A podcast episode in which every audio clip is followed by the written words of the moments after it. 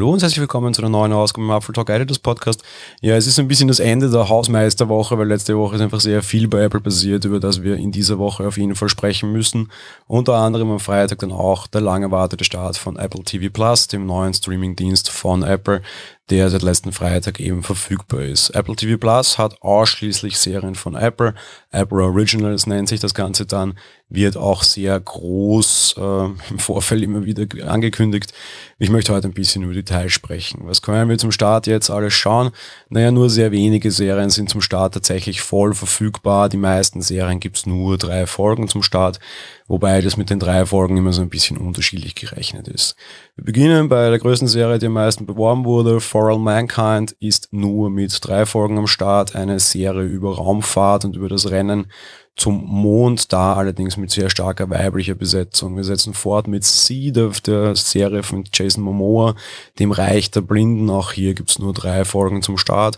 Ähnlich verhält sich's mit The Morning Show, der Serie mit Jennifer Aniston, Reese Witherspoon und Steve Carell bei allen, also generell, wenn immer nur drei Folgen verfügbar sind, bedeutet das, jeden Freitag erscheint dann eine neue Folge quasi. Das heißt, wir werden jetzt einige Wochen brauchen, um dort alle zu sehen. Ähnlich verhält sich auch bei Ghostwriter, Vier Freunde und die Geisterhand. Dort gibt es zwar schon sieben Folgen zum Start, die sind allerdings sehr stark runtergekürzt, das sind nur 20 Minuten und immer zwei, beziehungsweise am Ende auch drei Folgen bilden eine Folge tatsächlich. Das heißt, im Endeffekt sind es auch hier drei Folgen, obwohl sieben Folgen angezeigt werden. Was wir schon ganz bekommen, ist Elephant Elephant Queen, das ist der erste Film bei Apple TV Plus, eine Doku über die Reise der Elefantenmutter quasi.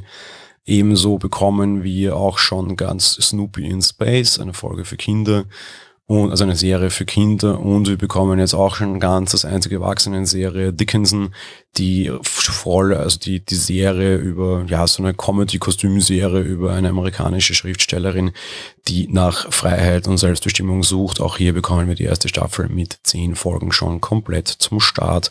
Wo kann das Ganze geschaut werden? Naja, auf allen Apple-Geräten, inklusive Webbrowser, auch wenn es kein Apple-Gerät ist. Und zusätzlich gibt es mittlerweile Apps für sehr viele Fernseher, was wahrscheinlich auch sehr wichtig ist.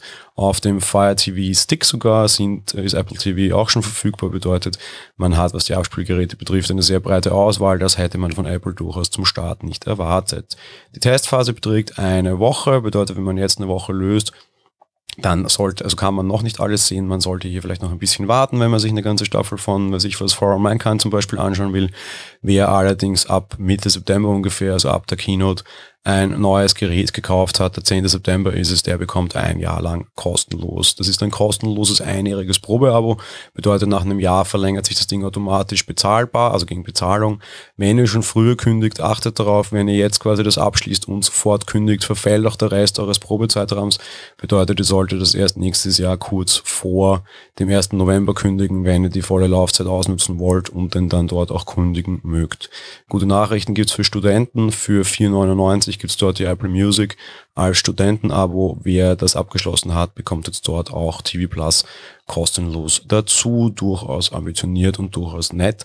Apple will offenbar ja seine, sein Angebot entsprechend aufstellen und entsprechend in Anführungsstrichen anbieten und mal, mal entsprechend die Kataloge füllen. Aktuell, wie gesagt, ist nicht wirklich so großartig viel dabei. Die ersten Kritiken von Fachpresse gibt's auch schon die sagen, dass das zwar alles insgesamt sehr nette Serien sind, aber keine großen Hits dabei sind.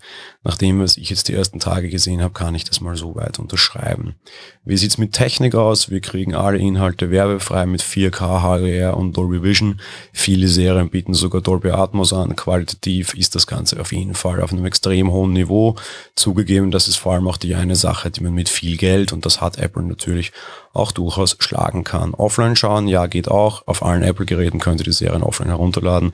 Apple hat hier entsprechend keine Probleme, was die Rechte betrifft, anders als Netflix und andere. Was soll bald noch kommen? Am 28. November bereits geht's weiter mit einer großen Mystery-Serie von M. Night Shyamalan. Die wird Servant heißen. Am 6. Dezember läuft dann auch Truth to be Told an, dort mit der Oscar-Preisträgerin Olivia Spencer und dem Breaking Bad-Darsteller, beziehungsweise erst durch El Camino wieder durchaus bekannt gewordenen Aaron Paul. Ja, durchaus spannender Start. Die Kritiken, wie gesagt, alle so auf tut niemanden weh, was ich auch schon sagen kann. Die Serie ist bitte wesentlich, also generell alle Angebote sind wesentlich mehr eher für Erwachsene und doch ziemlich viel Tits und Dicks, als ich erwartet hätte, sehr viel Schimpfwörter. Wenn Tim Cook da tatsächlich äh, Zettelchen in die Regie geschoben hat mit Don't Be So Mean, dann will ich nicht wissen, wie die Serien sonst gewesen wären, weil Apple hier durchaus eine Ansage macht, was die Inhalte betrifft und auch die Präsentation dieser. Wir dürfen gespannt sein, wie sich der ganze Dienst weiterentwickelt. Spätestens in einem Jahr wird man hier ja auch entsprechend das Angebot haben müssen, damit Leute bezahlen oder man verschenkt den Service dann wieder. Wir wissen es jetzt natürlich nicht. Das war's mit der heutigen Folge. Wir hören uns dann morgen wieder mit einer App-Empfehlung. Bis dahin, ciao.